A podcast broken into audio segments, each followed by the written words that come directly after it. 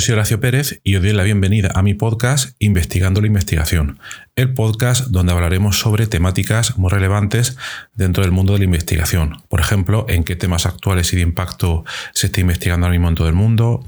Luego también nos centraremos en cómo llevan a cabo su investigación los investigadores desde múltiples aspectos. También nos centraremos en sus técnicas de productividad y desarrollo y también en cómo es su vida y su día a día, qué les motiva a investigar y qué problemas se encuentran y resuelven para poder seguir adelante. Además, nos centraremos no solo en la investigación académica, sino también en la transferencia tecnológica y en cómo se realiza la investigación en las empresas. Al mismo tiempo, nos fijaremos también en todo el ecosistema que rodea a la investigación con todos sus agentes, como iremos viendo en los próximos episodios. Bueno, para empezar, eh, hoy quería dedicar este episodio a las firmas de correo electrónico, a las firmas de email de varias páginas. Me explico. No sé si eso habrá pasado, que alguien nos envía un email. Normalmente suele pasar mucho, al menos a mí, con gente de Reino Unido o de Estados Unidos. Y entonces te suele ver en su firma el nombre, eh, todos los títulos que tienen, eh, bachelor, masters, PSD, no sé qué, no sé cuánto, y a veces son 10 siglas seguidas perfectamente. ¿eh? Esto en Reino Unido se llama muchísimo. Luego te viene, bueno, las cosas típicas y que a mí me parecen bastante útiles, el enlace a la página del grupo, eh, el teléfono, el email, todas estas cosas que son típicas, pero es que luego además te ponen varias líneas que un caso que vi el otro día casi 25 líneas con un enlace a sus publicaciones, otro enlace al último libro publicado, otro enlace al último congreso de no sé qué, no sé cuánto, y además con, varias, con varios logos, con varias figuras. Entonces, a lo mejor, si esta persona te quiere saludar, eh, la firma del correo se va a prácticamente una página y media. ¿eh? Y, y, lo he visto. Bueno, pues me parece muy bien y solo quería decir que hoy el programa está dedicado a estas firmas kilométricas de correo electrónico. Y nada, un abrazo a todos los que utilizan estas firmas tan largas. Bueno, el capítulo de hoy va a versar sobre productividad. ¿eh? Vamos a, meter ya, vamos a iniciar una nueva serie de capítulos donde vamos a hablar un poco de la productividad de los investigadores. ¿Vale? Y nos vamos a centrar en no la productividad de una manera general, sino la productividad más específica, un poco pues eh, que se pueda aplicar técnicas más específicas para el ámbito de la investigación. Entonces eh, veremos métodos y técnicas que utilizan diferentes investigadores, que son específicos, como estamos diciendo, para este campo y que, bueno, eh, pensamos que pueden ayudar a todos los que las escuchan por primera vez, luego pueden profundizar en ellas.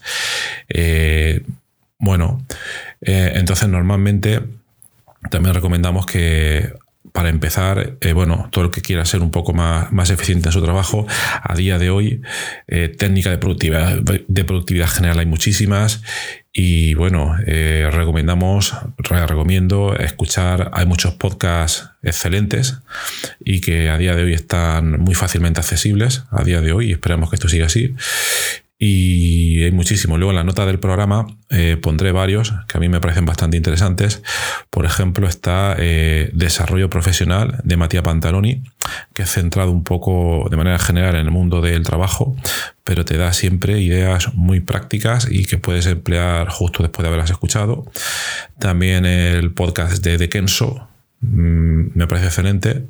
También sus entrevistas y también hoy sobre todo eh, voy a introducir el podcast que se llama Productividad Digital, que es un podcast creado por Diego Villavicencio de Chile y donde se centra en todos sus diversos capítulos en explicar cómo las herramientas digitales pueden ayudar a, mejorar pues, toda la productividad de manera general.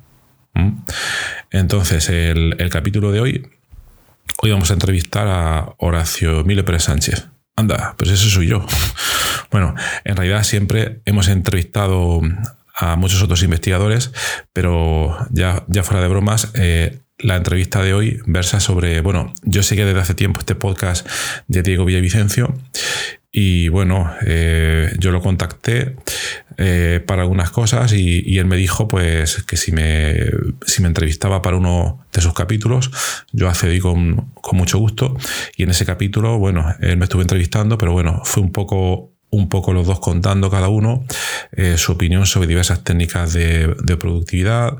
Algunas pueden ser útiles, algunas quizás la habéis escuchado ya, quizás muchas de las cosas eh, son herramientas como por ejemplo GTD, pero bueno, yo creo que es interesante porque para el que no haya oído nunca hablar de ellas, pues le puede venir muy bien y sobre todo si luego sienten curiosidad para profundizar sobre ellas y bueno, que cada uno saque sus propias conclusiones. Entonces, como decía, este va a ser el, primer, el primer episodio de una serie sobre productividad.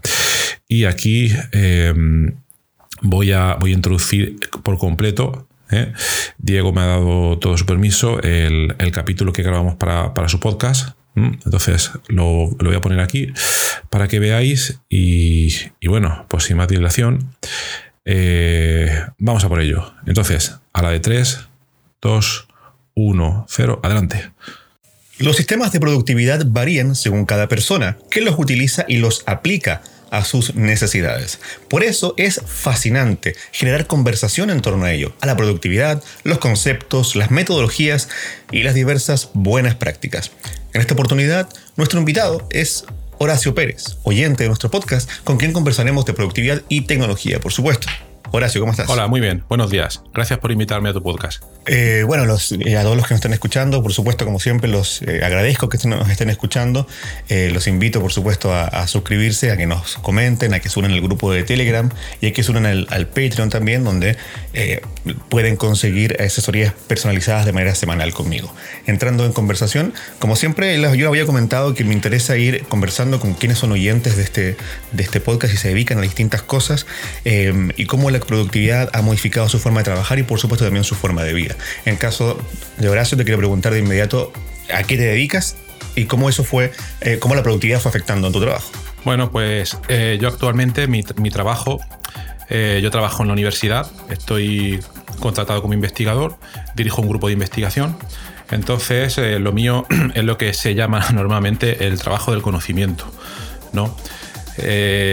¿cómo, ¿Cómo empecé en esto? Bueno, pues yo recuerdo, eh, bueno, para llegar aquí, comento un poco cómo, es el camino. Normalmente se estudia una carrera, se estudia un grado. En mi, caso estudié una licenciatura en ciencias químicas, luego hice un doctorado y hasta ahí mi, productividad, pues más o menos no tuve, no tuve mucho problema. yo me organizaba pues eh, eh, con lo que ahora se llama time blocking. Yo ya lo estaba utilizando entonces sí, sin saberlo. Y era pues nada, un simple calendario donde ponía dos o tres bloques de tiempo eh, ya programado, me, programaba el mes completo con las cosas que, pues, que quería hacer. Y ahí, y ahí no tuve ningún problema, no tuve ningún problema en absoluto. Luego, normalmente, después del doctorado, hace lo que se llama un postdoc y ahí hay un cambio gigante, normalmente. ¿Por qué?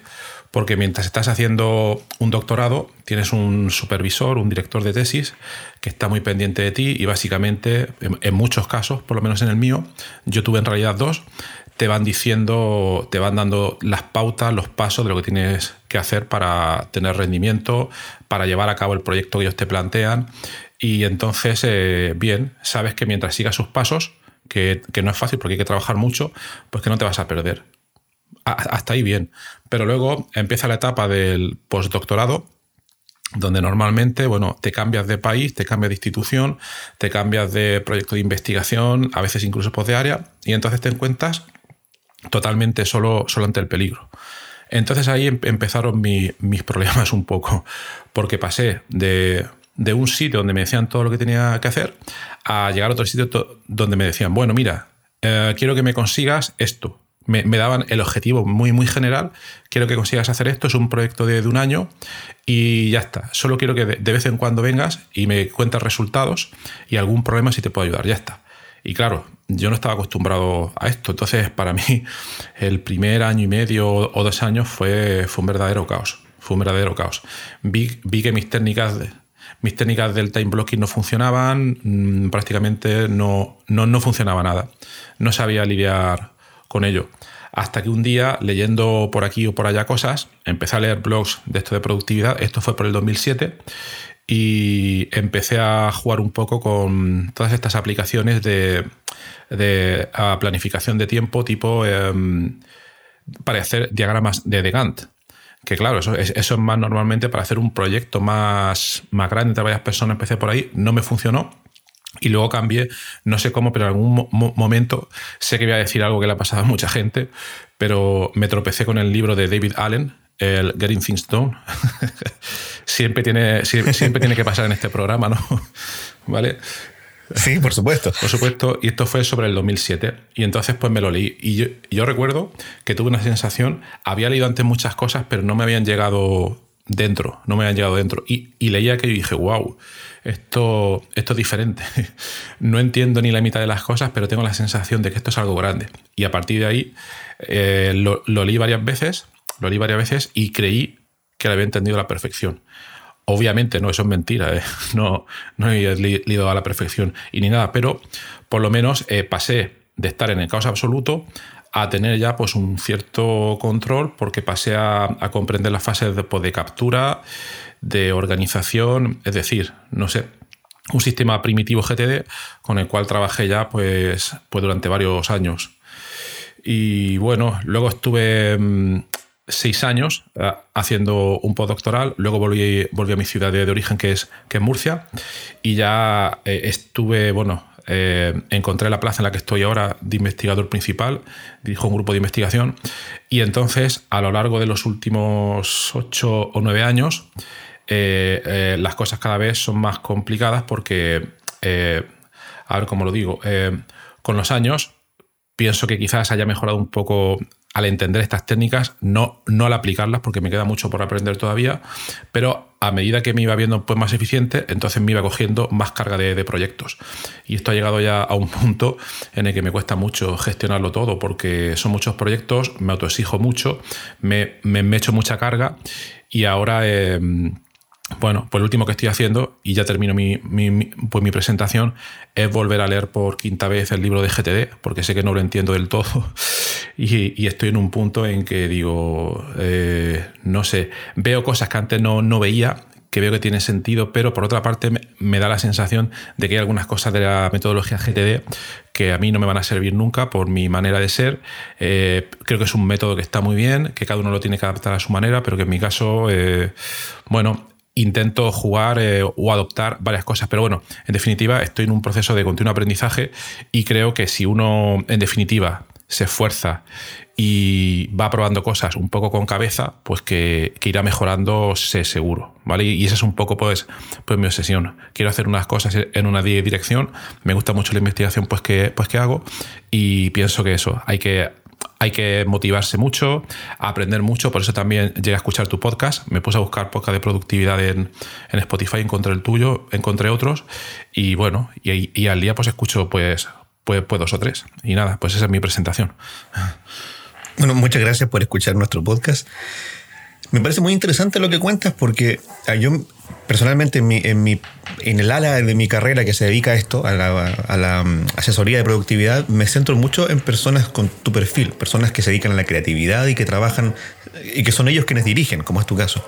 Eh, y me he dado cuenta mucho de algo que quizás es un problema del sistema educativo, al menos en mi país lo es, no, no me queda de todo claro que en España sea igual, aunque me da la impresión que sí, de que uno recibe una formación eh, en primera instancia primaria, secundaria y luego ya eh, universitaria y finalmente te pueden enseñar mucho conocimiento, pero no te enseñan a, gestionar, eh, a ordenar las cosas. Entonces, claro, tú me cuentas que te ponían una meta, un objetivo y luego, pero a ti te había dado la habilidad durante tu carrera de poder ordenar eso para conseguir ese objetivo, ¿no?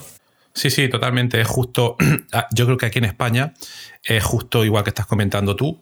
¿eh? Es, una, es algo que viene desde, desde lejos, pero también veo, también veo que las cosas están empezando a cambiar un poco. ¿Por qué? Porque eh, igual que yo en el 2007 empecé a leer a David Allen, eh, ahora mismo está habiendo un poco de cambio generacional y entonces hay, por lo menos a nivel de enseñanza universitaria, nuevos profesores que son jóvenes, jóvenes quiere decir 35, 40 años, y que como ya han pasado por ello, pues también ya por defecto o por pasión, pues son cosas de organización que intentan inculcar a, sus alumnos. Yo a mis alumnos no les hablo del, libro de GTD, a la gente con la que trabajo sí, pero sí que intento darles algunas pautas de las cosas que me parecen tan básicas como que, por ejemplo, si no planificas, si no tienes unos objetivos, no vas a llegar a ningún sitio. Entonces sí, sí que veo que está habiendo un cambio, por lo menos poco a poco, en esa dirección. Y también supongo que a nivel académico, que es donde tú trabajas, también un cambio hacia un mayor entendimiento con la tecnología, ¿no? Una mayor, mejor relación con la tecnología. Claro, claro, sí, totalmente, totalmente. Es, es bastante sorprendente, de hecho, porque yo me acuerdo hace 20 años, cuando yo empezaba mi, mi doctorado, hablabas con alguien y le decías Microsoft Excel y a lo mejor sabían que era algo que estaba ahí, que existía, no sabían utilizarlo, un cliente de correo electrónico tampoco, pero hoy a los chavales que les doy clase, que pueden tener 17, 18 años, todos saben perfectamente, conocen todos los programas, conocen más programas que yo a veces, de estos de, cosas que son nuevas. Entonces ahí veo también que hay un cambio grande, claro, por el crecimiento, eh, ¿cómo se llama? Los nativos digitales, que han nacido ya en esa cultura. Sí, bueno, en mi caso a mí me parece que Aún así, hay que hacer bastante énfasis en una dirección a estos nativos digitales. Lo digo porque muchas veces saben ocupar muchas herramientas, pero no de forma productiva, ¿no? Por ejemplo, eh, yo también hago clases y hago énfasis en que ocupen, por ejemplo, las herramientas de la nube, los calendarios, para tener todo sincronizado. Y me sorprende que muchos jóvenes saben ocupar herramientas que yo ni sé que existen en Instagram, por ejemplo, pero no, no sepan eh, sincronizar calendarios. claro. Me refiero entre distintas personas o hacer un calendario compartido para que todo el proyecto tenga el mismo calendario. Son cosas en las que universitariamente la academia también debe, debe incorporarlas ya. Por supuesto, ahí totalmente, totalmente de acuerdo. Pienso que se está empezando a hacer poco a poco, pero todavía le queda pues mucho recorrido. Yo, yo creo que si en carreras universitarias o, incluso en instituto, si conceptos básicos de técnicas de productividad, planificación, etcétera, se, enseñaran, pues que los chavales saldrían mucho más preparados. ¿eh? Yo estuve en Alemania haciendo el postdoc y allí yo veía, yo veía que a los chavales que van al colegio tipo 8 años ya les hacían entender el, el, time boxing a la manera alemana, que los alemanes son muy, muy organizados y me parece bastante bien, pero ya lo veía y me sorprendía para bien. Pero sí, hay, mucho por mejorar todavía. Oye, y a nivel personal, eh, a grandes rasgos, ¿cómo la productividad, la era de Vidal en conocer todo este tipo de, recursos eh, cambió tu forma de vivir? Pues yo creo que, mm, no sé. Eh, yo, claro, al descubrir todas estas cosas, para mí el cambio fue el libro de, pues, del GTD. Porque, claro, al ver que todo esto del GTD eh, te, mejora, entonces entras, bueno, entré, voy a hablar por de mí mismo, en, una, en un afán por mejorar todavía más, porque ves, vaya, antes era improductivo, ahora soy un poco más productivo, he leído GTD, llego hasta aquí, ya no sé mejorar más, pero quizás si leo allí y, aquí, que además con Internet eh, todo es muy fácil de acceder a la información, pues puedes tener ciertas mejoras en, pues en diferentes frentes. Entonces estaba el, el libro de GTD, el libro, hay otro de mm, que se llama, no recuerdo el autor, se llama Do It Tomorrow, hazlo más mañana. Era Mark, Mark algo, ese también me impactó bastante a, nivel personal. Yo creo que incluso más que el de GTD. ¿eh? Que la idea básica, la, idea básica era, bien, tú te, tú te planteas el día, te programas el día primera hora de, la mañana y todo lo que venga durante el día, sea lo que sea, urgente lo que sea, va para mañana. Hoy no, tú te has hecho tu plan, tienes que cumplirlo. Es algo muy, muy básico que yo lo acabo de comentar aquí en, cinco segundos, pero en ese libro te lo explicaba, va, bastante bien. Y a mí, en tema personal, creo que, que me hizo más que el, que el David Allen. entonces, eh, un comentario que acabo de investigar rápidamente y el libro es de Mark Forster. Eso es, eso es, exactamente. Mark Forster. Se me había olvidado el apellido, sí, sí lo veo muy, muy recomendable. Además, tiene, tiene un método de productividad bastante curioso, basado en papel. Yo no llegué a, probarlo, pero me quedé con sus ideas y me parecen pues, bastante buenas.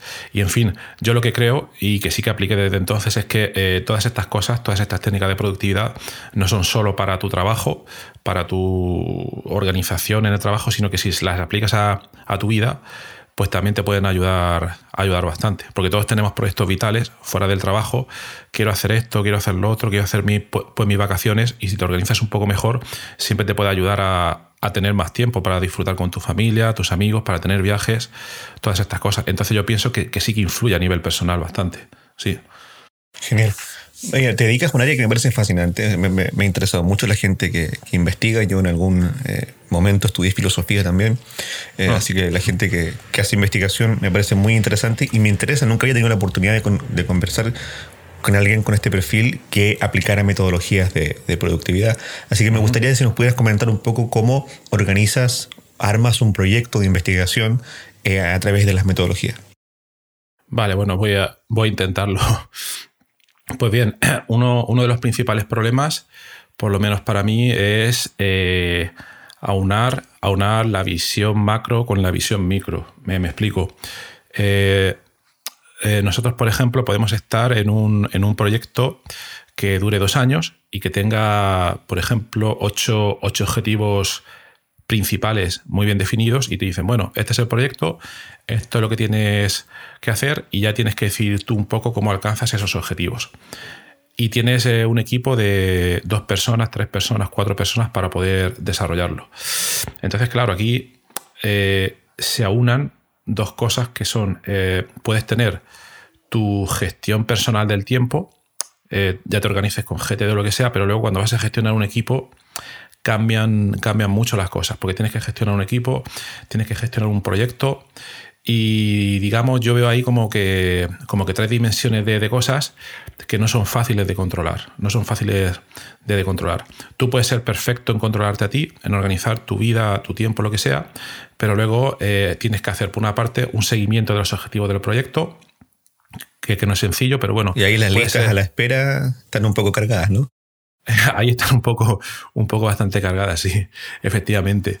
Y luego también, eh, aunque tengas un sistema mm, perfecto, eh, yo diría que, hay un par de cosas más que son, que son importantes para poder llevar, no, solo hay un proyecto científico, sino un proyecto grande de cualquier tipo, se desarrolla en una empresa o lo que sea, en, conseguir un trabajo en grupo, porque, eh, y sobre todo en saber comunicarte es saber comunicarte, porque muchas veces eh, yo lo que veo, pues me pasa a mí, si hay problemas de comunicación, ya sea principalmente por mi parte o por la de otros miembros del equipo, porque a veces formamos equipos con gente de otros países también, etcétera, a veces esos problemas eh, hacen más, más perjuicio, en el buen sentido de, la palabra, en cuanto a que disminuyen el rendimiento, que las técnicas GTD o todo este tipo de, de cosas. Entonces yo actualmente también me estoy esforzando un poco en sobre todo mejorar todas estas técnicas de, comunicación para poder transmitir, es decir, por ejemplo, tenemos un proyecto, ocho objetivos,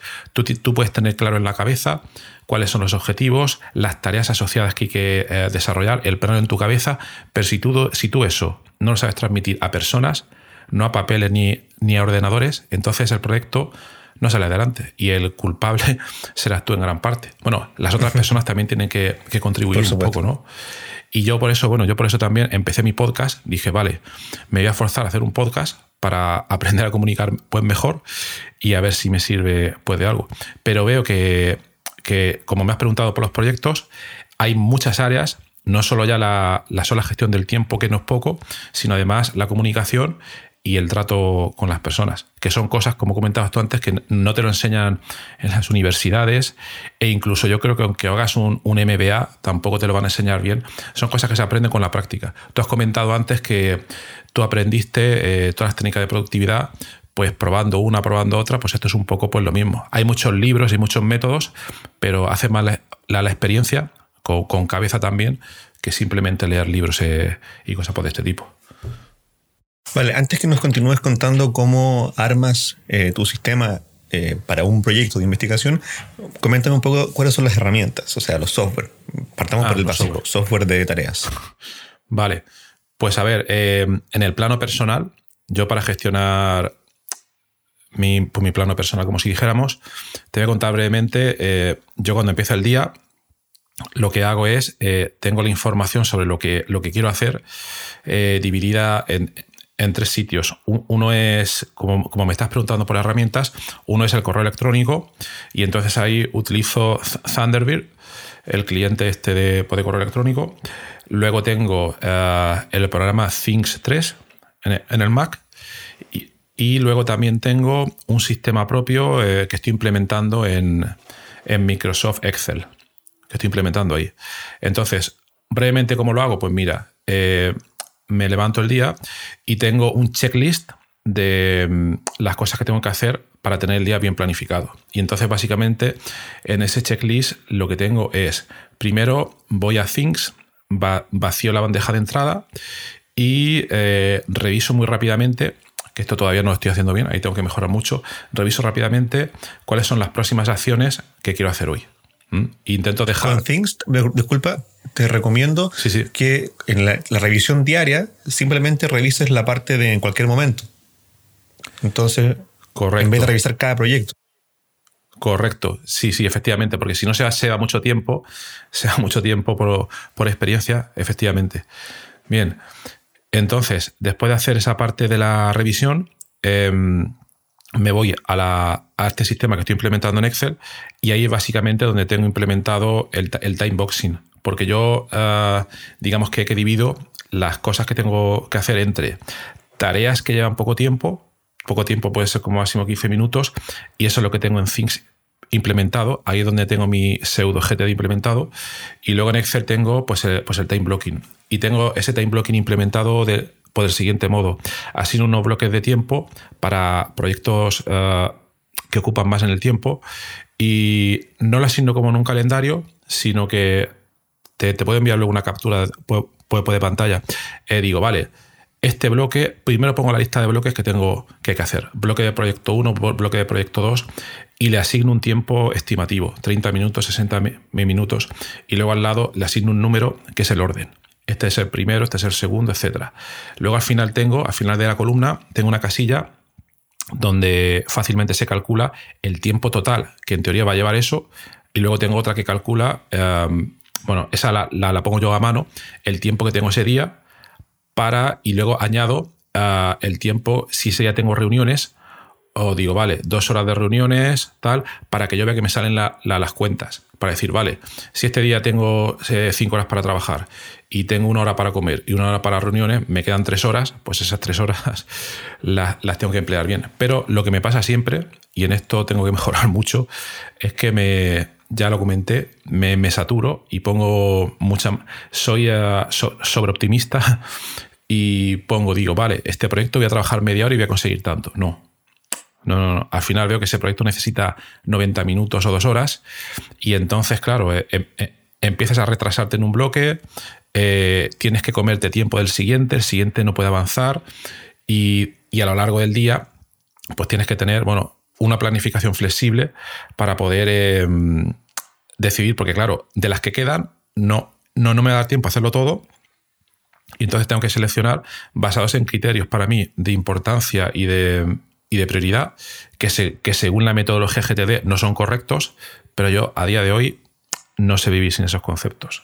Para mí es así. No, no sé si tengo la, la razón o no, pero para mí es lo que me funciona y es lo que me dice el instinto. Sigo leyendo GTD, a ver si algún día pues lo entiendo pues mejor, pero bueno, básicamente mi sistema sería ese. Y luego ya en el correo electrónico tengo implementado eh, eh, listas típicas de GTD, revisión diaria, que le dedico 10 minutos, revisión semanal, eh, básicamente para correos no, no, respondidos, revisión mensual y algunas otras con material de referencia para, proyectos. Eh, eh, ese es básicamente el sistema. Y, luego tengo una revisión semanal que nunca la hago por completo. entonces lo que estoy haciendo te, te, insistiría en que la hagas por completo. Sí, sí, sí. Lo intento, pero como tengo tantas cosas, lo que he hecho últimamente es dividirla en, en tres partes y la voy dividiendo en, lunes, miércoles y viernes. Y bueno, en fin, creo que mi sistema es, muy mejorable, por supuestísimo, es muy mejorable. Y lo que estoy intentando hacer ahora es, eh, tomo nota de tu consejo para, para Things 3, para mirar solo las, las, acciones que se pueden hacer en cualquier momento en la revisión. Y, estoy intentando eh, eh, salirme de Things 3 y usar solo mi sistema en Excel ¿Por qué? Porque pienso, pienso que mm, se eh, que lo importante no es la herramienta software, sino que es un poco tener por los conceptos. Y por otra parte, no me gusta estar atado a una herramienta software porque un día digo, vaya, si aquí tuviera una alarma o no sé qué cosa, pues me gustaría mucho más. Entonces, cuando antes me pensaba en eso, digo, ah, vaya, esto lo tiene otra aplicación muy bonita, eh, me la voy a instalar y la pruebo. Y ya estoy cansado de probar cosas. Ese es el mal de los que estamos en esto. Ese es el mal, sí, es un vicio para mí tremendo que ya no lo tengo eh, espero. Y entonces lo, que estoy yo, haciendo. Yo me he inventado este proyecto solamente para justificar mi viso de probar aplicaciones. Ah, vale, claro, exactamente. Así, así, te queda mucho más tranquilo, ¿no? Claro. Claro, sí. Bien, bien. Es, es una buena idea. Bueno, justamente por eso, disculpa, te voy a dar un consejo. Eh, con respecto al Excel, o sea, una cosa que puedes hacer en otra aplicación y que está hecha específicamente para eso, para hacer un time blocking inteligente, como el que haces tú, un time blocking que se adecua a tu necesidad. Es una aplicación muy buena eh, que se llama Sorted. Conozco y la he probado, sí. ¿Y te gustó? Eh, me gustó, me gustó, pero es que estoy cansado porque ya son muchos años. porque llegas a una, te promete una cosa que dices tú, vaya, tiene, tiene buena pinta, ¿no? Entonces, cuando me pongo a probarlo un poco, digo, vale, pero le falta esto, lo otro, y, entonces miro en la, en, la, página web de la aplicación el, ¿cómo se llama? Eh, no, no recuerdo el nombre, pero básicamente donde te prometen las próximas cosas que van a implementar, y si veo que no, que estamos alejando en el tiempo, pues, pues al final paso. Me, he mantenido con Things 3 en los últimos cuatro años, al final no... He, he estado muy tentado de cambiarme la herramienta ClickUp, porque me parece bastante completa. No sé si, no sé si se la ha llegado a probar. Parece muy completa, pero he decidido que, mira, estoy cansado de, probar cosas y quiero un sistema que yo pueda modificar sin ningún problema. Entonces, y Gemini Focus no lo has probado, ¿cierto? Eh, lo he probado un poco, un poco, pero se me quedaba demasiado grande. Demasiado grande. O sea, ahí no te van a faltar herramientas. ¿eh? Tú puedes configurarlo como quieras. Sí, sí, sí, eso he visto que con esta cosa de, ¿cómo se llama? Perspectivas o, vistas que se pueden hacer verdaderas pues maravillas. Pero es que mira, es que sigo teniendo la, sensación de que siempre va a faltar algo y como yo sé programar un poco, pues digo, mira, pues si mm, no me gusta esto, me, lo programo yo y tal a nivel bastante básico y bueno, pues ya, ya, ya te iré contando cómo va por la cosa. Entiendo. No, perfecto, me parece excelente. Eh, lo único que ya no, tiene que ver con tecnología, pero sí con buenas prácticas, yo siempre te voy a aconsejar tener la menor cantidad de objetivos diarios. Claro, por supuesto, por supuesto. Totalmente de acuerdo. Sí, me parece súper interesante lo que comentas, cómo tienes eh, seteado tu sistema. Eh, entonces, ahora me gustaría que nos contaras un poco, si es posible, los pasos ¿no? a la hora de que se enfrenta a una investigación. O sea, lo primero sería, me imagino que en Things 3 tienes un proyecto con, con la investigación en sí, ¿no? Eh, sí y no. Me, explico. En realidad lo tengo de una manera que todavía me queda eh, mucho margen de, mejora, porque mira, lo tengo del siguiente modo. En, en Things tengo una, eh, una, no una carpeta, no, es un, área. un, área. un área, efectivamente, que se llama proyectos. Y entonces, bueno, de ahí sale una lista, una lista para cada proyecto. Y entonces, yo, por ejemplo, voy por la calle, voy por la calle y se me ocurre, por lo que sea, una, una tarea para un proyecto. Entonces, eso es lo que hago es capturarlo con el móvil. Lo capturo. Eso va al inbox, como se sincroniza con el ordenador, que esto lo hace a día de hoy cualquier aplicación. Antes no, ¿eh? antes era más. sí, antes era algo exclusivo. Sí, sí, la, primera versión de Things 3, de, de Things, tenés que sincronizarlo con el cable USB, entonces vaya historia, ¿no? Pero bueno, entonces eh, voy al ordenador y, bueno, hago la captura, uh, procesado organización y lo llevo al proyecto, pero ahí el problema que tengo es que tengo dispersas las acciones en dos tipos de acciones. Uno, a las que son cortas, las que se pueden hacer en poco tiempo, entonces esas las conservo en la lista de, de Things 3 para cada proyecto. Y luego hay otras que que son mucho más complejas, son objetivos mucho más grandes. Entonces, esa, lo, que hago es que para cada proyecto tengo tanto la lista de Things 3 como otra lista, eh, perdón, como un documento Word. Un documento Word en Microsoft Office. Ahora hay esto que se llama Office 365. Entonces puedes colocar el documento en la nube y puedes editarlo desde el móvil, de la tablet. Bueno, editarlo desde el móvil no, no es muy cómodo, pero, pero bueno. Y entonces ahí, eh, ahí tengo el trabajo de verdad el trabajo de verdad quiero decir, cuando hay que escribir parte de un proyecto, acciones y cosas, a día de hoy tengo dispersadas las acciones entre el documento Word y, eh, el Things. ¿eh? Esto todavía. ¿Y una aplicación de notas entre medio, no? Pues lo he pensado. Lo, lo he pensado. Intenté, intenté usar el propio Things porque cuando clicas en una tarea ah, hay un bloque de, texto que puedes añadir, pero no me convenció para nada porque a, mí me gusta mucho ah, emplear viñetas con diferentes niveles de profundidad y Things no te permite hacerlo. Eh, luego intenté utilizar la aplicación Notes de, del Mac, la, que viene con el sistema operativo. Y, bueno, y entonces ahí el problema que, tenía es que cuando escribo ahí cosas, como luego tengo que, intercambiar la documentación más pesada con, otros compañeros, tenía que estar reformateando y cosas. Y entonces al final he decidido eso. Em, no me parece la manera más óptima, pero todavía no sé cómo, todavía no, no sé cómo. Em, me, gustaría tener un, único sistema donde eh, las tareas que capturo con Things 3 van al Word. Es muy fácil, es muy fácil porque cuando, últimamente lo que estoy empezando a hacer cuando hago la, revisión del sistema, simplemente las tacho de Things y las copio en el Word. Y así ya tengo seis secciones. Pero es un poco trabajoso y, y no. Otra cosa que estuve pensando es cuando implemente el sistema en Excel, que, esto sí que se puede hacer, no con Microsoft eh, Office, pero sí con Google, Google um, ¿cómo se llama? La, suite.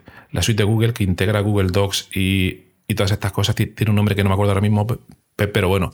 Eh, de tal modo que si tú lo implementas en la hoja de cálculo, eh, se te puede sincronizar automáticamente una, una celda o una lista con un documento, con un Google Doc, con una sección determinada. Pero bueno, lo estoy empezando a implementar, ya, ya, ya veremos si funciona eso de, verdad. Bien, me, parece interesante cómo vas. Eres más complejo de lo que yo me, había imaginado. Soy demasiado complejo, sí, sí. no bueno. yo habría... Dime, dime. No, sí, que no es bueno, que no es bueno ser, tan complejo. Lo, lo, sé, pero bueno, uno. Es que si te funciona, está bien. Claro, claro. No sé si en Chile hay, una frase equivalente, pero, pero en España tenemos el refrán que dice la cabra tira para el monte. Entonces, yo, soy una persona compleja y no lo puedo evitar. En fin, en detrimento. Perdona, perdona. Que... No, no, está, está bien. Eh, la verdad es que todos los, los que estamos en este mundillo de la productividad tendemos a complicar las cosas. Yo he pasado por una serie de automatizaciones. Eh, con Unifocus además se pueden automatizar muchas cosas y ahora he tratado de reducirlo un poco. Em, ¿Tú estás contento ahora mismo, tú estás contento ahora mismo con, con OmniFocus? Porque tengo entendido que lo llevas utilizando desde hace bastante tiempo. ¿Es para ti una aplicación óptima? La, eh, o, o, piensas que le faltan cosas y que quizás buscarías otra herramienta? No, en este momento OmniFocus me satisface la versión del Mac me satisface completamente. La versión del iPad todavía le faltan cosas, pero sé, ah. porque ya lo publicaron en, la página de OmniGroup, que la OmniFocus 4, que va a salir este año, ya va a igualar las capacidades de la versión iPad con la versión Mac, así que me quedo tranquilo. Ajá. Eh, ahora, como mi 80% de mi trabajo estoy aquí sentado en mi estudio, tampoco me hace un gran problema. Claro. Eh, sí, OmniFocus satisface mis necesidades, pero ahora, después de, tres años de destruir el sistema de GTD en OmniFocus, o sea, de cometer miles de errores, porque OmniFocus tiene una capacidad muy grande de customización, la cual es tan buena como, como mala. O sea, customizar tanto el programa te, hace perder tanto el tiempo añadiendo reglas, perspectivas, formas de automatización que al final son inútiles y complican más y cosas que se te ocurren que viste que alguien lo hizo y ah, yo también voy a hacer eso. Y ese es el problema con OmniFocus. Al final, si eres una persona que está en GTD y que lo entiende, como es el caso tuyo, y vas a usar OmniFocus, yo lo que te recomiendo es eh, pensar lo que nos enseñó David Allen en el libro, traducirlo a Unifocus y ya está, no complicarlo más que eso. Ya, pero bueno, solo, quería rectificarte una cosa con, con todo respeto. Ha, dicho que yo entiendo GTD, pero no, yo no entiendo GTD. No. ojalá, ojalá, porque mira, hace poco, hace un par de semanas, volví a leer otra vez el libro, pero esta vez no leí el de David Allen, sino leí, no sé si lo conoces, el de José Miguel Bolívar. Por supuesto, sí muy bueno, no lo había leído antes y me ha parecido muy bueno, de, sobre todo la parte psicológica que explica por qué hacemos unas cosas u otras y me ha clarificado muchísimas cosas, muchísimas cosas, pero a mí eh, yo no entiendo todavía la metodología pues, GTD, entiendo quizás por dos o tres cosas, porque hay un punto que todavía no, que, no, que creo que no encaja conmigo simplemente, que es el siguiente. Vale, tú te planificas el día o, o simplemente miras en tu lista de próximas acciones. ¿Vale? Bien, vas al coche, vas al coche. Entonces, cuando llegas al coche, miras el contexto coche. Y él te dirá si tienes que hacer cosas allí o no, dependiendo de tu energía, las herramientas, yo qué sé, lo que sea, ¿vale? Luego vas a la oficina. Entonces, claro, vas al contexto oficina y allí te saldrán cosas. Pero normalmente, si tú estás trabajando en la oficina, tu lista de cosas que hacer en la oficina va a ser mucho mayor y te van a salir un montón de cosas, o, quizá, o quizás no. Pero mi, mi, preocupación, que esto sí que no lo sé hacer todavía, es decir, vale, me sale una lista de 10 cosas. Eh, ya las he filtrado por contexto, eh, tiempo disponible, energía, no sé qué. ¿Por dónde empiezo? Ah, pero es que la ¿Eh? respuesta ahí es muy simple. Empiezas por la que tiene un, un emplazo más que vence pronto. Claro, claro, efectivamente. Pero si no tienen plazo, si no tienen plazo, si ninguna tiene plazo, Mira, David Allen dice que si ninguna tiene plazo, empieza por la que aparece primero en la lista y ya está. claro, claro, efectivamente. Eso y ahí no, no, te compliques en decidir. Pero el problema que veo, el, problema que veo es el siguiente. Eh, David Allen dice esto ya es una reflexión en voz alta. Si me enrollo mucho, pues me lo dices. no, es que ah, es la idea que conversemos. Pero él lo que dice, dice, vale, no hay que utilizar prioridades porque ah, las prioridades son un invento, son un autoengaño. Vale, pues imagínate, tienes 10 tareas, todas son equivalentes en contexto, en tiempo, en energía, etc. Empiezas por la primera que se te pasa por la cabeza, la primera que está en la lista, pero luego quizás, si no te pones un límite eh, de tiempo, quizás a lo mejor alguien le gusta tanto esa tarea que se dedica todo el día a eso y abandona el resto. Entonces pienso Te entiendo perfectamente porque lo he vivido. sí, ¿no? yo también. Por eso. Tampoco, yo siempre he sido muy eh, en contra de quienes quieren seguir las metodologías como si fuese una religión, ¿no? Eh, Exactamente. Si, si, entendemos el GTD, eh, lo que te acabo de responder es lo que diría David Allen y lo que diría la David Allen Company en el libro. Pero claro. Eso tienes que ir modificando según tus necesidades. Por ejemplo, te, cuento rápidamente cómo lo hago yo con el tema de las prioridades. Yo, yo para las prioridades utilizo la matriz de Eisenhower. Me parece que es una cosa que todos los que nos metemos en la productividad deberíamos tener claro. Hay cosas importantes y cosas urgentes y no son lo mismo. Entonces, primero, cuando yo me, siento a trabajar, resuelvo lo urgente. Pero si, solo si es urgente también es importante. Si me, encuentro con una tarea que es urgente pero no es importante, intento, si puedo, delegarla a un asistente o a alguien más, o si es una, tarea doméstica, se la puedo dar a mi hijo, por ejemplo, una cosa que es urgente, que, que oye, hay que ir a pagar tal cosa, puedes hacerlo tú, porque eso es urgente, pero no es importante. Yo tengo que dedicarme a otras cosas en este momento. Ese tipo de, prácticas yo considero que, son positivas. Eh, luego, entonces, sí tienes que tener claro lo que es importante, pero ojo, aquí una, un tema filosófico que es quizás complejo. ¿Qué es importante? Porque al final, ¿por qué David Allen dice que no hay que poner prioridades? Es porque tendemos a marcar todo como importante y al final quedamos en la misma. Ese es el problema.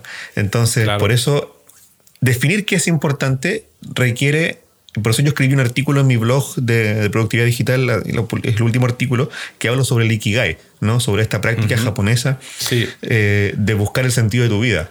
Entonces yo le aconsejo a todas las personas que escuchan este podcast y lo hago con la gente con la cual hago asesoría, que aquellos proyectos que estén relacionados con el sentido de tu vida, tenlos como importantes. Todo lo demás no lo es.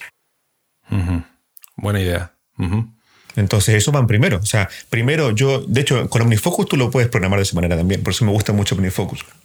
Porque yo puedo ordenar todo de manera automática. Entonces, claro, yo tengo puesto que mi lista de próximas acciones en OmniFocus me muestra por las etiquetas. Entonces, por ejemplo, en este momento, de mis 10 o 12 contextos, yo tengo 4 que están eh, que tienen acciones efectivamente. Entonces, en mi pantalla de próximas acciones, solamente estoy viendo esos cuatro, no estoy viendo los demás para que no me distraigan. Veo que tengo acciones disponibles en el Mac, veo que tengo acciones disponibles en el iPad, en el iPhone y tengo acciones disponibles asociadas a una persona que es mi hijo. Todo lo demás no tiene acciones, así que no lo veo. Luego, si yo abro, por ejemplo, el Mac, que es la que tengo más acciones disponibles, se van a ordenar o por fecha de vencimiento o por marcado. Y están marcados solo las acciones relacionadas a proyectos que son importantes, que me van a llevar eh, filosóficamente quién quiero ser. O sea, eso ya es una cuestión personal. y no están marcados más de dos o tres proyectos. Claro. Em, así es como yo lo, manejo. Claro, sí. Eh, eso también yo creo que, ayuda mucho cuando uno tiene claras las cosas que son importantes, también te ayuda mucho a avanzar mucho más rápido, a, evitar un poco la procrastinación y sí, la, verdad es que sí. El, tema que yo veo... Es un tema muy interesante. Sí, sí.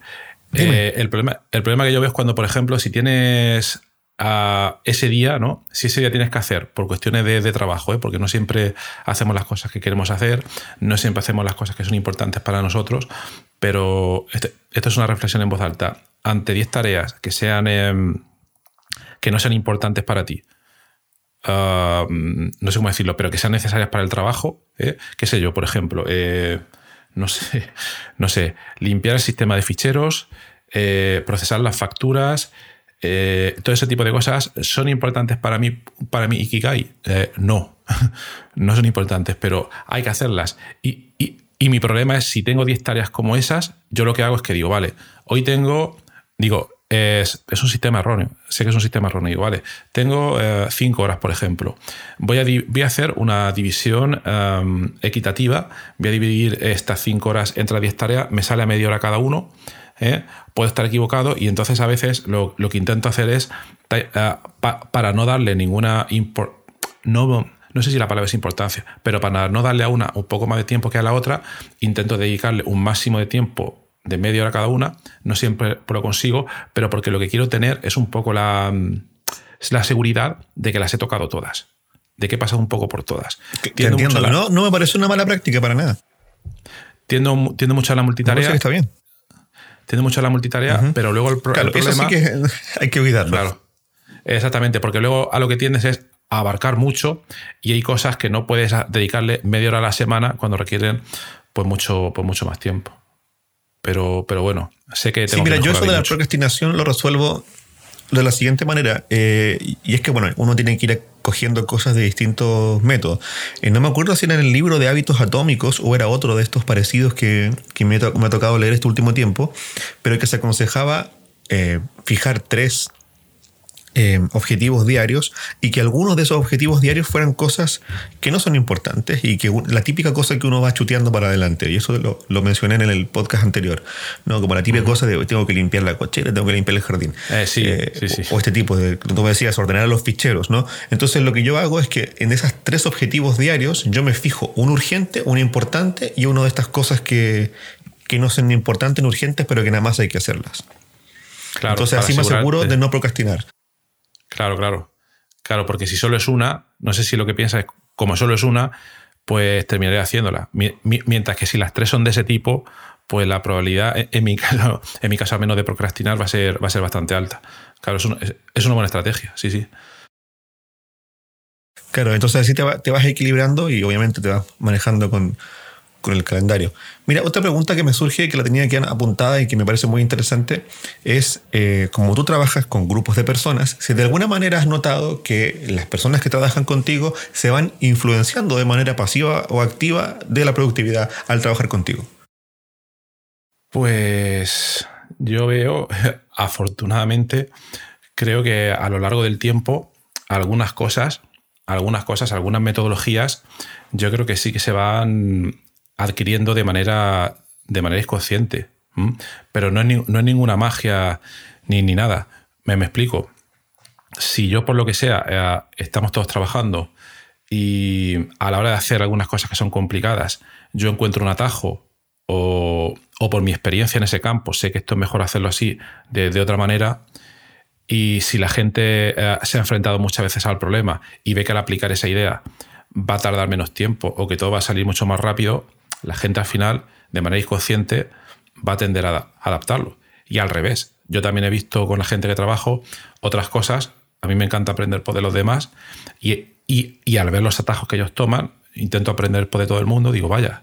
Entonces yo pienso que al final a la gente, algunos de manera más, eh, no sé si subconsciente, pero sí, sí creo que, en un grupo de gente que, que sobre todo interaccione muy a menudo, muy a menudo, porque también, ahora que has dicho eso, ve, otro tema que es el siguiente, que ahora en lo que nos está tocando vivir con el tema del teletrabajo, esto se está perdiendo porque por muchas reuniones de Zoom y todas estas cosas, esa, esto que te estaba comentando antes, en persona mm, en las interacciones en, en, persona, en el día a día, pues claro, es mucho más fácil, porque muchas de estas cosas a veces son, eh, por Zoom no se pueden ver, es muy, muy complicado. Entonces, pues, pues mi experiencia es esa, que todo el mundo puede aprender de todo el mundo, pero que, que en persona es más, es más eficiente. Nosotros eh, hemos tenido reuniones a veces en persona donde hemos aclarado muchos más problemas en, media hora o en una hora que en cinco o en diez sesiones de Zoom de, una hora. Por supuesto. Por supuesto. Sí, a mí me, pasa exactamente igual. Sobre todo en el área que yo trabajo, que estar con el cliente en mi estudio en persona es muy diferente que, que ah, tenerlo por una pantalla. Claro, claro. Bien, eh, yo creo que la parte central de, de, tu trabajo en cuanto a la investigación y en cuanto a las metodologías de productividad, cómo estas han influido en tu día a día, en tu trabajo, va, va quedando terminada. No sé si quieres comentar algo más. No, que a ver, em, yo creo que uno tiene que aceptar, yo por lo menos ahí no tengo ningún problema en reconocerlo, que para uno poder progresar tiene que asumir su absoluta ignorancia. Y yo lo, yo, yo, lo acepto sin ningún, sin ningún problema, porque si no lo aceptas no puedes, puedes mejorar. No lo digo ni por quedar bien, ni por eh, decir una filosofía de moda, pero es que eh, cuanto más... Hay, gente que tiene problemas en reconocer esto, pero yo no tengo ninguno, porque pienso que cuando, cuanto más se dé cuenta uno de sus fallos y, en qué áreas, ¿eh? porque tampoco tiene que estar uno pensando siempre pues, que tiene fallos y que lo hace mal, ¿no? Hay que ser también optimista, una persona positiva, pero yo creo que esa es la manera pues, de, puede mejorar. Eh, y, bueno, y también otra cosa, que, a día de hoy, por lo que hemos comentado durante el episodio hasta ahora, gracias a Internet, a la facilidad de información, pues se puede mejorar muchísimo. Cuando yo estudiaba en la universidad, eh, no existía Internet, tal, tal, como se conoce ahora, ¿eh? tampoco tengo tantos años, y, y, entonces hubiera sido para mí imposible tropezar por casualidad con el libro de GTD. Hubiera sido imposible. Mientras que ahora todo esto pues, se facilita. Entonces, eso, quiero transmitir que eh, yo, pienso también que las personas que son proactivas, que realmente quieren mejorar, al final terminan por una vía u otra, primero tropezando con GTD y luego ya eh, con herramientas, con podcasts, con, con, sistemas y al final tiran para adelante. Vamos, estoy, estoy seguro. Uno más rápido, otro más despacio, pero pienso que sí. Eh, mira, pasando ahora a otras áreas de conversación, quisiera ver como las metodologías en el área de la educación y de la, y de la familia, ¿no? ¿Tú eres padre? Sí, yo soy padre. Sí, sí, tengo dos hijos. Entonces, en ese caso, yo también, justamente también tengo dos y quería saber cómo, si tú vas en tu educación enseñándoles metodologías, herramientas, ¿no? Sí, sí, sí, sí, sí. Lo intento, lo intento poco a poco, sí. Eh, efectivamente, es un tema muy, muy interesante también. Eh, ahora mismo les estoy intentando implementar el tablero Kanban, ¿vale? Con los, en, en analógico, con, con etiquetas POSIT, para tener con tres columnas, una lo que hay que hacer, otra en progreso y otra completado. Ahora mismo estamos en eso, sí, efectivamente. Qué buena, sí. Poco a poco. Eso, es muy importante, que los, que estamos en esto y somos, somos papás, eh, también transmitamos eso a nuestros hijos porque eso les da una ventaja a ellos. Nosotros descubrimos esto, nos ha dado una ventaja en nuestra vida, el poder tener orden en las cosas y no estar todo el tiempo desesperados sin saber qué hay que hacer. Eh, pero imagínate, tú cuentas que después de un, de un doctorado recién tú te planteaste que si no tenías una persona que te dirigiera, dirigirlo tú requería una, metodología y es complejo. En mi caso, a mí me hubiese encantado saber esto que sé cuando estaba en la universidad. Eh, claro. Entonces, claro, poder transmitir esto a nuestros hijos en la etapa escolar me parece que, es un deber. Claro. Pero yo aquí también creo una cosa eh, que, es la siguiente. Em, esto va a sonar muy, muy filosófico, quizás, y es un poco como como el viaje o la etapa de Jesucristo por el desierto, en el que mm, tiene que haber un proceso de, mm, no sé cómo decirlo, de auto... ¿De sufrimiento? De, sí, sí, básicamente sí. por lo menos en mi caso, porque parece ser que las personas no aprendemos de otra manera. Ah, yo, lo que claro que no. yo lo que veo es que eh, alguien que le hayan explicado todas las metodologías, eh, vale, muy bien. Mucho mejor que, eh, que, a nosotros, por ejemplo, si no nos la explicaron, pero el aprendizaje que va a tener va a ser, yo veo que va a ser un poco más residual, no va a ser tan integrado como nosotros que, hemos estado en ese desierto, a ver cómo lo hago. y luego uno pues, pues, lo interioriza pues muchísimo más. Yo creo que debería haber algo intermedio, no sufrir por sufrir, que tampoco, que tampoco es bueno, ni, ni por ejemplo algunas veces que la gente lee cosas, digo, venga, voy a leer el libro número 500 de productividad. Lo abren, que a mí pues me ha pasado, lo lees, lo cierras y te olvidas. Hombre, hay que, hay que practicarlo, tienes que seleccionar cosas. Entonces, em, no, no sé, eh, está muy bien, pero en algún momento las personas deben aprender las cosas por sí mismas. Pero claro, como tú, como tú dices, si nosotros les facilitamos el camino, pues siempre será mucho mejor. Claro que sí. Por supuesto. Sí, al menos yo trato de que mi hijo mayor ya vaya adquiriendo ciertos hábitos de eh, mantener notas, todo sincronizado, con los compromisos en el calendario. Claro. Eh, por ejemplo, cada vez que le, el, el, colegio ahora a través de, de tele por Zoom van las casas del colegio, entonces cada vez que le llega una fecha ya tiene el hábito de poner en el calendario. Eh, claro, claro. También tiene Things en el iPad y cada trabajo que le dan la pone en Things, ya ese tipo de cosas ya las va incorporando. Claro, eso está muy bien. Eso poco a poco se van haciendo al hábito y cuando quieran mejorarlo, más más tarde, pues eh, irán más rápido, digo yo. Claro que sí. Por supuesto. Mira, quisiera eh, cerrar ya la conversación contigo con la etapa más de, como tú decías, eh, pensar en voz alta, ¿no? con una etapa un poco más reflexiva sobre GTD y sobre los cuestionamientos. ¿no? Eh, cada vez me encuentro con más artículos de gente que dice que, que GTD ya está obsoleto. Y yo tengo un, pensamiento eh, un poco encontrado, ¿no? A veces pienso que lo está y otras veces pienso que no. Incluso escribí un artículo en, el blog al respecto, no sé si lo, si lo leíste, donde creo que GTD conceptualmente no está obsoleto para nada, pero quizás metodológicamente un poco sí. Entonces, quisiera que conversáramos un poco de eso. O sea, ¿crees, crees, eh, por lo que dices, que, las ideas básicas mm, no hay que cambiarlas, que son, que son válidas, pero que habría que cambiar un poco la, metodología? No sé si te refieres a eso. Claro. Y también una cosa que me encontré en la segunda lectura del libro es que creo que el, libro toca muchos temas que no desarrolla. Y uno de ellos es justamente el tema más espiritual y filosófico, ¿no? Cuando, sobre todo en las partes, en las primeras partes, antes de que te empiece a hablar de las metodologías, cuando nos invita a David Allen a tomar esta metodología para tener la mente despejada y para entrar en un estado ya en el que la mente solo está enfocada en algo o solo tiene atención en algo. Y ahí está hablando un poco de mindfulness, ¿cierto? Se mete con cosas un poco orientales, pero que finalmente no desarrolla. Entonces creo que finalmente cuando uno empieza a, O sea, a mí personalmente leer a, David Allen me hizo querer leer otras cosas también. ¿eh? Claro. Eh, por ejemplo, leí el libro del Ikigai de, que es de dos españoles que no recuerdo que en este momento el nombre, eh, y otros libros de, de filosofía que me. Eh, uno de Sam Harris que se llama Despertar, muy bueno, sobre meditación. Porque creo que finalmente no es suficiente tener todo ordenado para liberarte de la ansiedad y del estrés cotidiano. Se requieren otro tipo de prácticas también. Me pasa a mí personalmente que por mucho que tenga todo ordenado en mis contextos, sigo pensando en las cosas. O sea, al final no, es, no basta con eso.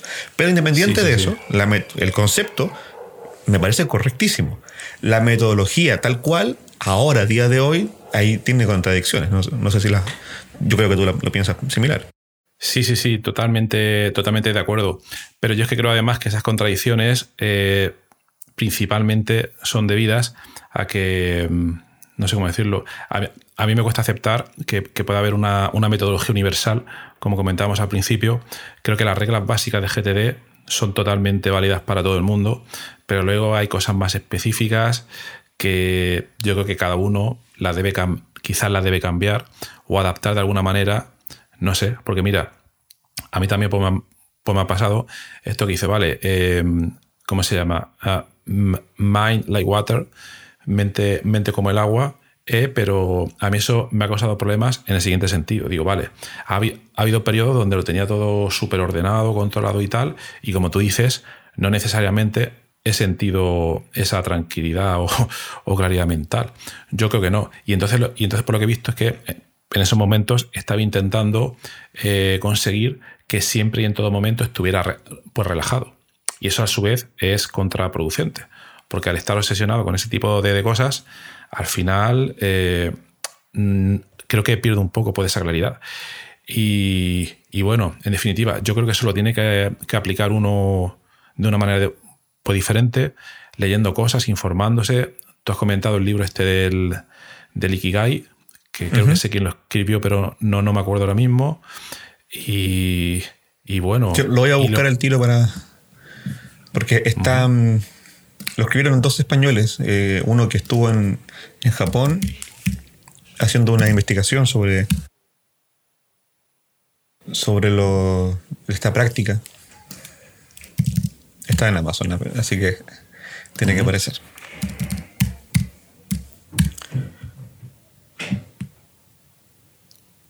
Eh, Héctor García y Frances Mirales. Ajá, exactamente, exactamente, sí. Ahora me acuerdo porque escuché, hay, hay otro podcast que se llama Kenso, que está también sobre este tipo de temas. y, Le hacen una, entrevista, sí.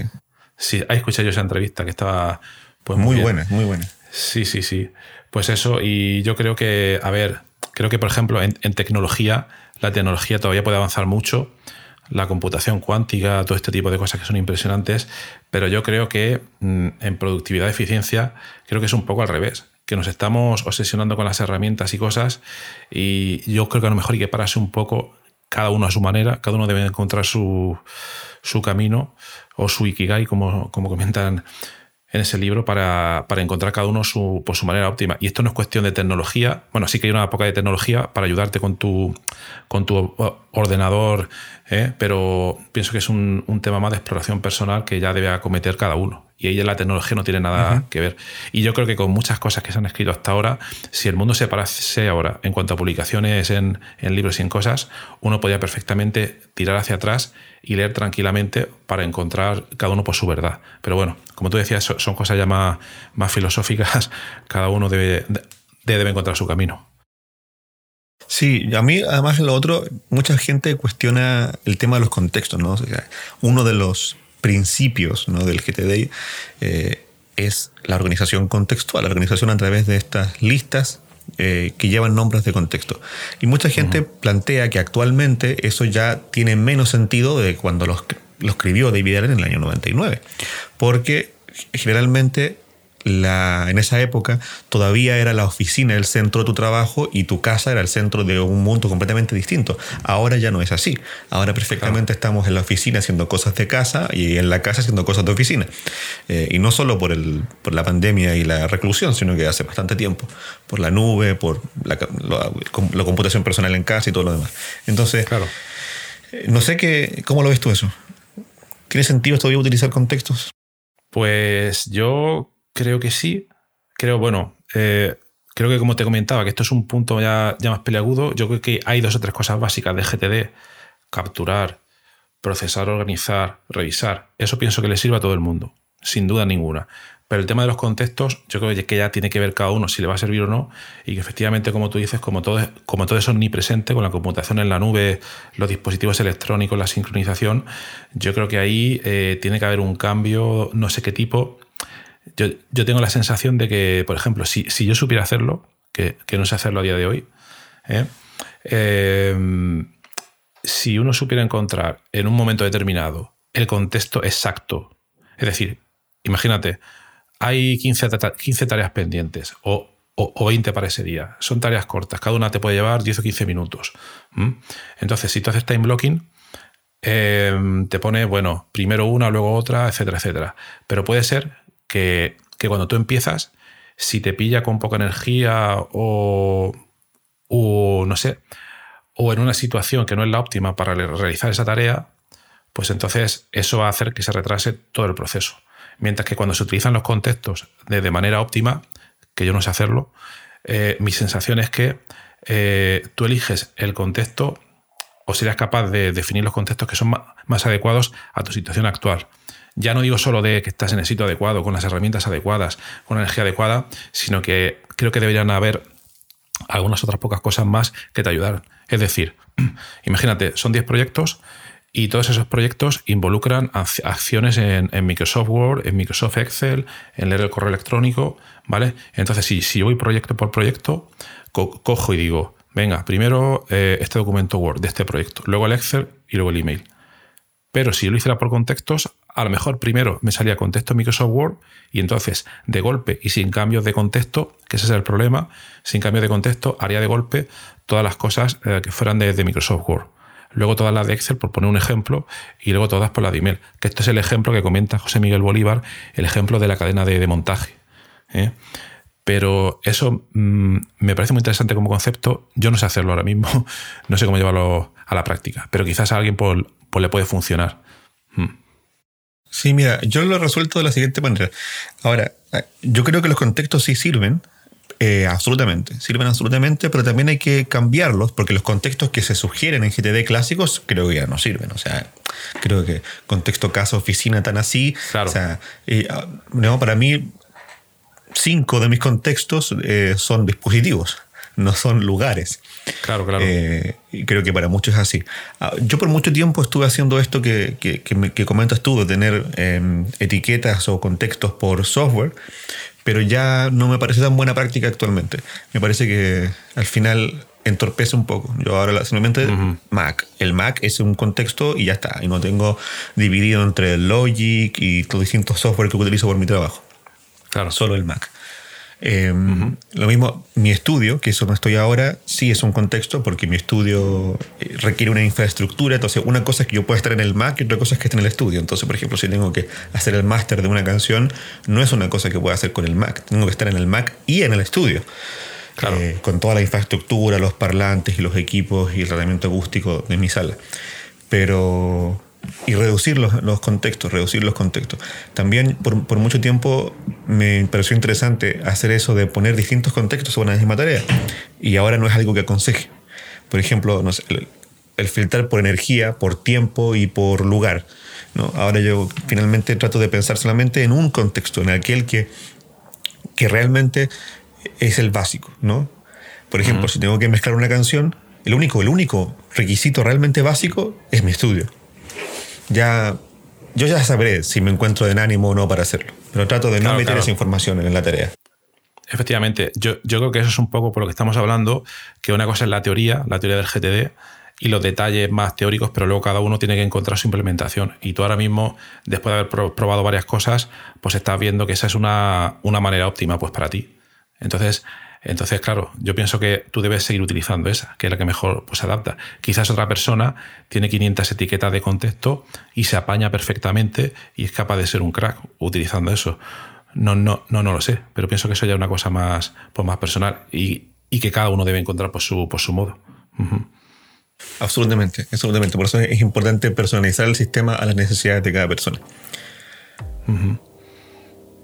Bien, yo creo que ya vamos cerrando la conversación. Si tú quieres agregar algo más.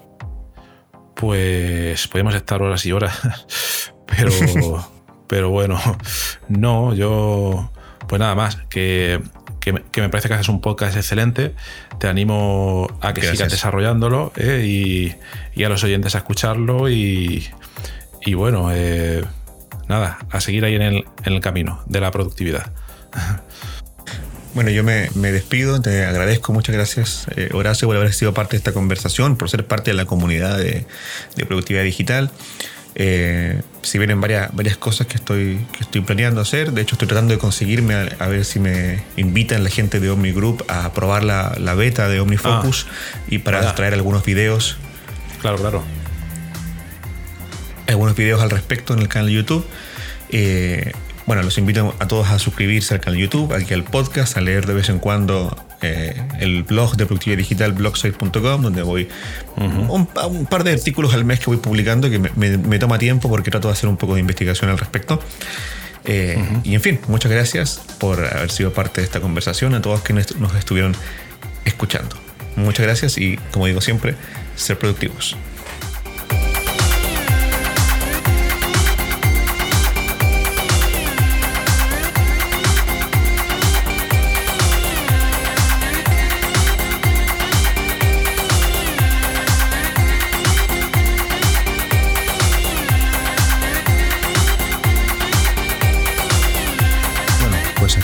Termina ya el episodio de Diego, de Diego Villavicencio, en su maravilloso podcast Productividad Digital. Y bueno, y también acaba nuestro podcast Investigando la Investigación. Entonces, bueno, gracias por estar ahí y por escuchar este podcast. Eh, os recuerdo que en la nota del episodio tenéis los detalles sobre muchas de las cosas que hemos hablado hoy y también un formulario donde si quieres puedes opinar sobre el podcast, para bien o para mal, como quieras, estás en todo tu derecho y también sugerir si quieres un próximo entrevistado o tema que está relacionado con la investigación, claro, pues tu opinión me parece muy importante, y tanto a mí como a toda la audiencia de este podcast que, que va creciendo y, y que va contando muchas cosas interesantes. También comenta que tenemos un grupo de Telegram es que está puesto en la nota del programa donde te puedes unir si quieres para discutir de manera más directa, que no mediante el email, que a veces es un poco más, más frío, pero bueno, en ese grupo puedes comentar todas estas cosas. Y también comentar que si te interesa alguna de las técnicas de productividad que hemos mencionado hoy de manera muy breve en el podcast, eh, en esta entrevista, bueno, me puedes contactar directamente y te puedo dar más detalles.